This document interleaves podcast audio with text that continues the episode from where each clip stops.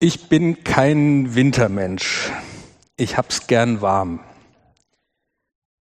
Und ich friere nur sehr ungern. Und wenn man mir das Stichwort Winter gibt, ähm, dann kommt kommen nicht solche schönen äh, Winterlandschaften, Schneelandschaften in meinen Sinn, äh, sondern eher so Sachen wie Schneeschippen und äh, grauer Matsch und steif gefrorene Finger. Und darum liebe ich auch so sehr den Frühling. Da wird's hell, es wird wärmer, es duftet überall. Und wo es vorher irgendwie tot und leblos erschienen ist, da summt es und brummt es auf einmal und zwitschert. Neues Leben sprießt hervor uns wuselt. Und es gibt schon mal so einen zaghaften Ausblick auf das, was im Sommer kommt.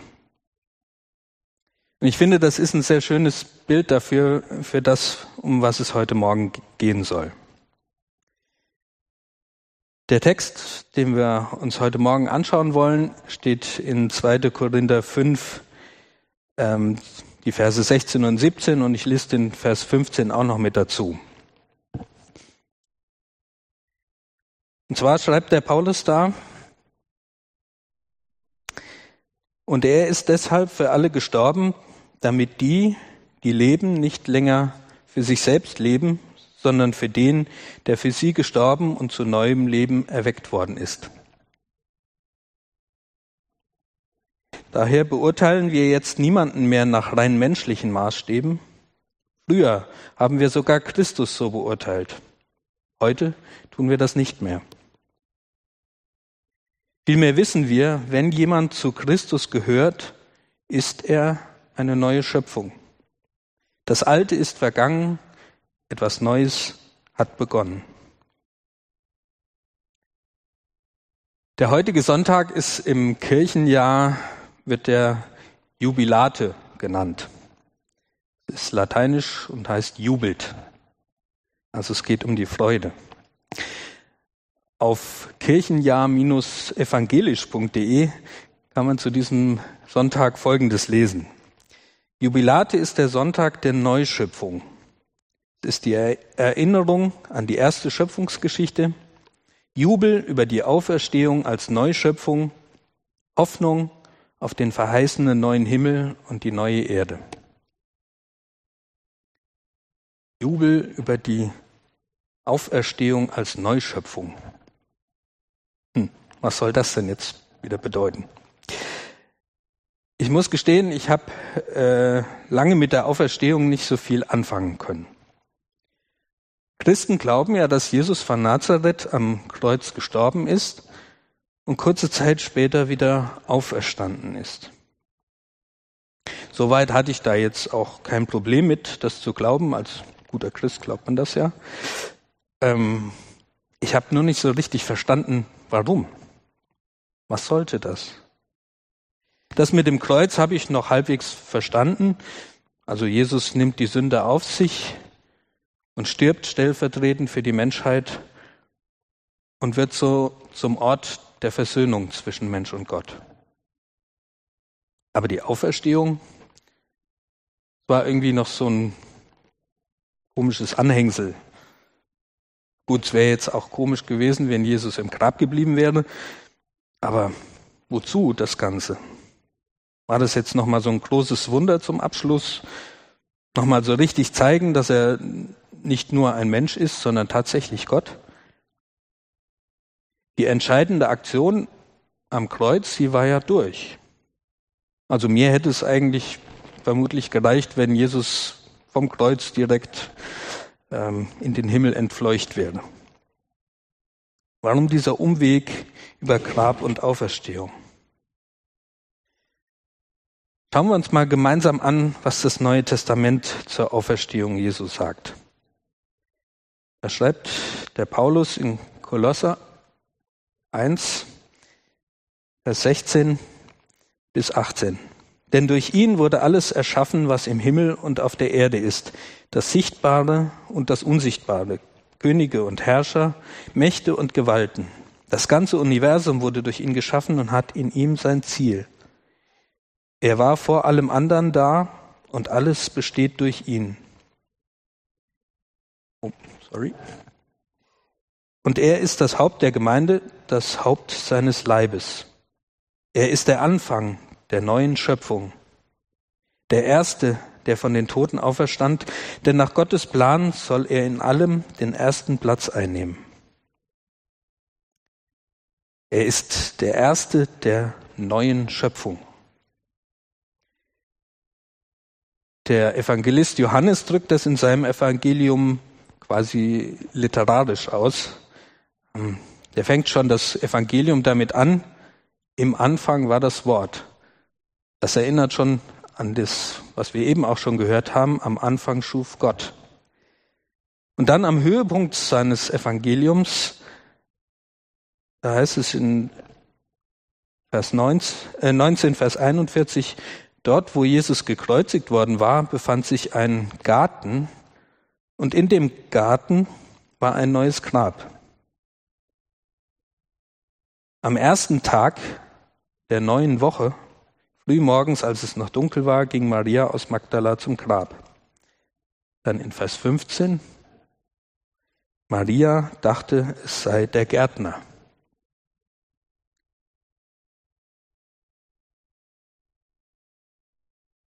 Und dann in Vers 19, als es am Abend jenes ersten Tages der neuen Woche glaube, das ist kein Zufall, dass der Johannes das so beschreibt. Ähm, Garten, erster Tag der Woche. Das sind lauter Echos an die Schöpfung, an die Schöpfungsgeschichte. Das Neue Testament beschreibt also die Auferstehung Jesu als etwas so Gewaltiges, etwas so nie Dagewesenes, etwas so Neues, was unsere Dimensionen sprengt, was nur vergleichbar ist mit der Schöpfung am Anfang, mit dem am Anfang schuf Gott. Eine neue Schöpfung. Das war auch gar nicht mal ein neuer Gedanke, denn schon beim Propheten Jesaja sagt Gott, so spricht der Herr, ich will einen neuen Himmel und eine neue Erde schaffen. Aber zur Zeit des Paulus äh, ging man im Judentum eigentlich davon aus, dass Gott das irgendwann am Ende tun würde am Ende der Zeiten. Da wäre keiner auf die Idee gekommen, dass das irgendwie schon vorher beginnen könnte. Aber die Auferstehung Jesu ließ eigentlich keine andere Erklärung zu, als dass diese neue Schöpfung bereits begonnen hat. Gottes neue Welt, sein Reich, wo sein guter Friede herrscht. Aber das Krasse ist, der Paulus bleibt ja nicht da stehen, sondern er geht auch einen Schritt weiter. Und damit kommen wir zu dem Vers, den wir eben schon gehört haben.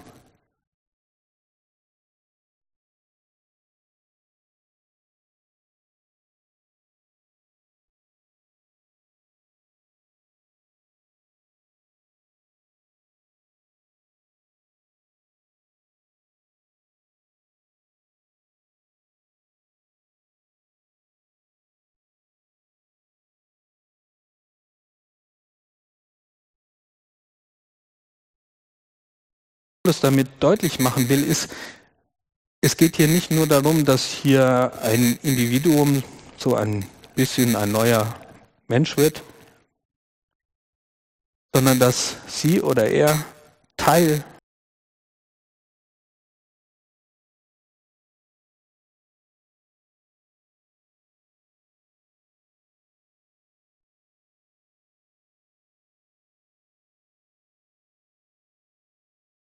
du doch jetzt nicht wirklich so. Schau dir doch mal an, wer hier neben mir sitzt.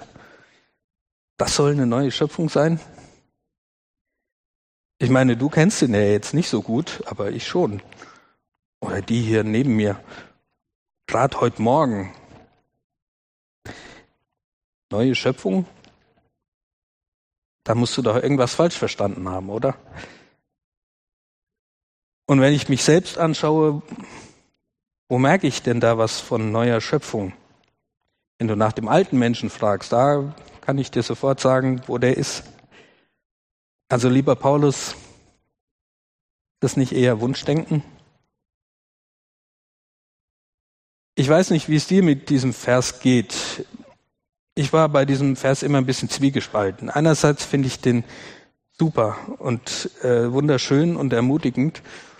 Andererseits kann er aber auch ganz schön ernüchternd sein, wenn man sich selbst so betrachtet, vielleicht sogar beängstigend. Wo kann ich denn da was von neuer Schöpfung in meinem Leben entdecken? Ist der Paulus hier naiv? Schaut er nur durch seine rosa, nur durch eine rosa Brille? Ich glaube nicht. Denn wenn man die Korrespondenz anschaut, die er mit den Korinthern hat, dann äh, glaube ich nicht, dass er nur dachte, ja, alles hip hip hurra, alles super, alles wunderbar. Der hat es mit den Korinthern gar nicht so leicht. Aber der Paulus hat gelernt, hinter die Dinge zu sehen. Kurz vorher in Kapitel 4, da schreibt er, wir richten unseren Blick nämlich nicht auf das, was wir sehen, sondern auf das, was jetzt noch unsichtbar ist. Denn das Sichtbare ist vergänglich, aber das Unsichtbare ist ewig. Es ist ein bisschen seltsam, dass wir den Blick auf das Unsichtbare richten. Ich hab, äh, wurde dann daran erinnert an das Magic Eye. Ich weiß nicht, wem das noch was sagt. Das war so in den 90er Jahren ziemlich äh, in. Also gab es hier solche Bücher. Ähm, und da sind Bilder drin und die haben so sich wiederholende Muster. Und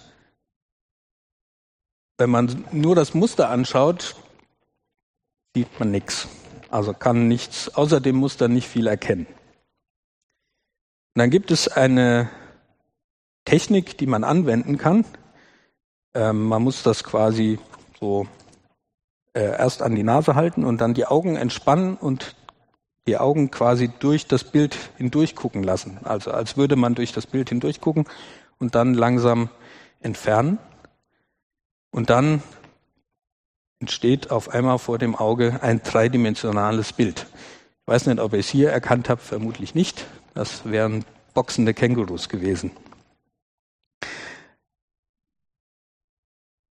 Manchmal sieht man schon nach kurzer Zeit etwas, vor allem wenn man das ein bisschen geübt hat. Manchmal braucht es Zeit. Und bei manchen Bildern, wie gerade bei dem, habe ich, glaube ich, immer nur das linke Känguru sehen können. Und ich glaube, so ähnlich ist es auch mit, dem, mit der neuen Schöpfung, mit Gottes Reich. Manchmal ist das Bild so klar, quasi in 3D, vielleicht in so einem Gottesdienst, beim Abendmahl, vielleicht bei einem Lied, was wir hören, vielleicht beim Sonnenuntergang draußen, der uns flasht, wie man neudeutsch sagt. Vielleicht beim Lesen einer Bibelstelle oder eines guten Buches. Es gibt manchmal diese ja, heiligen Augenblicke, wo die Wand zwischen Himmel und Erde ganz dünn wird. Und manchmal sieht man nur das altvertraute Muster. Paulus drückt das in Vers 6 und 7 so aus. Wir wissen zwar, solange dieser Körper noch unser Zuhause ist, sind wir fern vom Herrn, denn unser Leben hier auf der Erde ist ein Leben des Glaubens, noch nicht ein Leben des Schauens. Manchmal sieht man von diesem Neuen nur schemenhaft. Vielleicht nur so ein Teil von, der, von dem Känguru.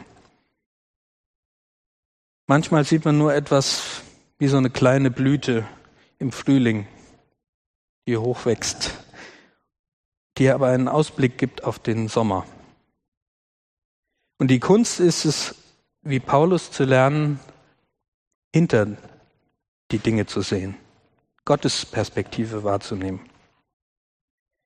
Der Paulus beschreibt hier eine Wirklichkeit, die man auch sich ja nicht einfach an sich selbst diagnostizieren kann oder ablesen kann.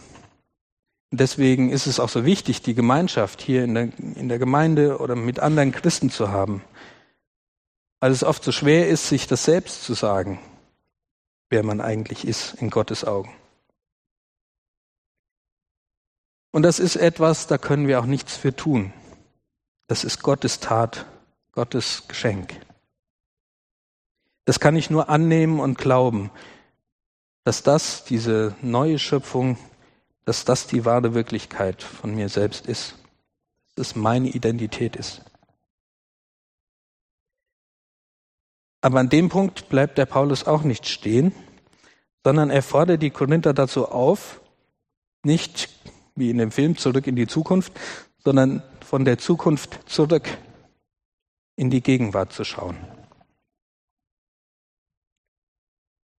Daher beurteilen wir jetzt niemanden mehr nach rein menschlichen Maßstäben. Früher haben wir sogar Christus so beurteilt. Heute tun wir das nicht mehr. Dieser Blick von Gottes neuer Welt soll unsere Bewertungsmaßstäbe verändern und wird unsere Bewertungsmaßstäbe verändern. Ich weiß nicht, wer von euch ähm, die Beerdigung von Prinz Philipp verfolgt hat. Ich habe das auch nur zufällig gesehen, weil meine Mutter das angeschaut hat und ich da gerade reinkam. Aber da gab es eine bemerkenswerte Szene.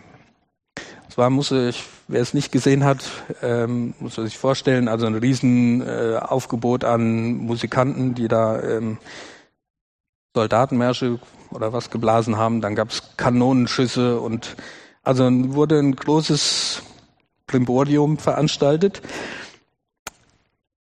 Und dann ähm, wurde der Sarg in die Kapelle gebracht. Und da hat dann der Erzbischof von Canterbury dann die Trauerrede oder die, die Beerdigung gehalten. Und dann sprach er davon, dass Brother Philip jetzt in die Ewigkeit gegangen ist oder so. Ich weiß nicht mehr genau, wie er es ausgedrückt hat, aber das fand ich so beeindruckend. Erst dieses riesige Aufwand, der da betrieben wurde, das förmliche, ähm, da wurde äh, echt ein großer Aufwand und Tradition veranstaltet. Und dann Brother Philip ist jetzt heimgegangen oder ich weiß nicht mehr, wie er es ausgedrückt hat. Er konnte sein Geld, seine Titel, sein Ansehen in der Welt, konnte der nicht mitnehmen. In Gottes neue Welt werden die Letzten die Ersten sein. Das heißt, wenn ich von daher auf diese Welt schaue, werde ich davon frei, eifersüchtig auf das zu schielen, was die oder der andere hat oder kann. Wenn ich in Gottes Augen schon ein neues Geschöpf bin, dann kann ich da auch nichts mehr dazu tun. Und dieser Gedanke kann echt befreiend sein. Im 15. Jahrhundert hat man hier in Europa den Zucker für sich entdeckt. Ähm, der wurde vorher wurde mit anderen Sachen gesüßt, ähm, aber da wurde der Zucker entdeckt und der war sehr teuer, war also nur den Reichen vorbehalten. Und Menschen, die nicht so gut betucht waren, sind dann irgendwann dazu übergegangen, sich ihre Zähne äh, schwarz anzumalen, um dann auch mal reich auszusehen, weil die Reichen hatten alle vom Karies zerfressene Zähne, weil sie jetzt den Zucker gegessen hatten. Wir müssen nicht so tun. Wenn wir Jesus als unseren Herrn in unser Leben gelassen haben, dann ist unsere Identität neue Schöpfung. Dann müssen wir uns auch keine fromme Farbe irgendwo dran schmieren. Nicht so tun, als ob. Das befreit uns vor uns selbst und vor anderen und auch vor Gott, uns besser darstellen zu wollen. Aber dieser Blick bleibt auch nicht bei mir stehen, sondern der geht auch auf die Schwestern und Brüder im Herrn. Christen sind ja leider auch dafür bekannt, dass sie sich gerne mal streiten. Äh, wenn man an der Wahrheit interessiert ist, ist das ja auch erstmal nichts Schlechtes, aber leider bleibt es auch oft nicht bei sachlichem Austausch, natürlich nicht hier in Herborn, klar. Ähm, aber wenn man sich so anschaut, zum Beispiel auf Facebook, was da Christen anderen Christen an den virtuellen Kopf werfen, ist schon manchmal echt erschreckend. Ähm, ich bin da auch schon über mich selbst erschrocken. Ähm, kann man leicht was reintippen, was man vielleicht dem anderen Sohn nicht sagen würde. Was würde passieren, wenn wir von der Zukunft, von Gottes neuer Welt, von der neuen Schöpfung auf den anderen schauen würden? Was wäre, wenn ich meine Freude nicht daraus ziehe, Recht zu behalten, sondern mich in, in dem anderen und an dem, diesem neuen Geschöpf zu erfreuen, auch wenn ich nicht der gleichen Meinung bin? Was könnte das für ein Hinweis auf den Sommer sein, wenn die Christen auch untereinander diesen Frühlingsduft verbreiten würden? Ich glaube, der Paulus möchte in den Korinthern und auch in uns heute die Sehnsucht danach wecken, wie unsere Welt aussehen könnte, wenn wir sie aus der Perspektive Gottes, aus der Perspektive von Gottes neuer Welt leben würden. Ich weiß nicht, ob es dir leicht fällt, als Teil von Gottes neuer Schöpfung zu sehen oder nicht.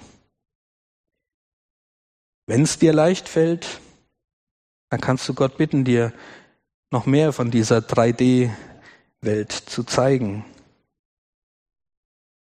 Dass du die Welt noch mehr aus seiner Sicht sehen kannst. Vielleicht geht es dir aber auch wie mir, Dir fällt es nicht immer so leicht, dich als neue Schöpfung zu verstehen. Dann lade ich dich ein, vielleicht beim nächsten Mal, wenn du in den Spiegel schaust, einfach mal hinter den, hinter das Bild zu schauen. Ich schaue jetzt mal hinter das, was mir da entgegenschaut und entdecke ein neues Geschöpf. Vielleicht braucht es aber auch diesen Blick dafür, dass auch der andere, der Nächste, der mir begegnet, schon Teil dieser Schöpfung ist oder vielleicht potenziell werden könnte. Dann bitte doch Gott darum, dir diesen Blick für den anderen zu schenken. Und vielleicht helfen ja die Knospen und Blüten, das Gezwitscher und das Brummen draußen uns zu erinnern an diese neue Schöpfung, die Gott schaffen möchte, auch in uns. Denn wo kann diese neue Schöpfung Gestalt gewinnen, wenn nicht bei denen, die Gott nachfolgen wollen? Ich möchte mit einem Zitat von Dietrich Bonhoeffer schließen. Er hat geschrieben, Jesus Christus, der Auferstandene. Das bedeutet, dass Gott aus Liebe und Allmacht dem Tod ein Ende macht und eine neue Schöpfung ins Leben ruft, neues Leben schenkt. Amen.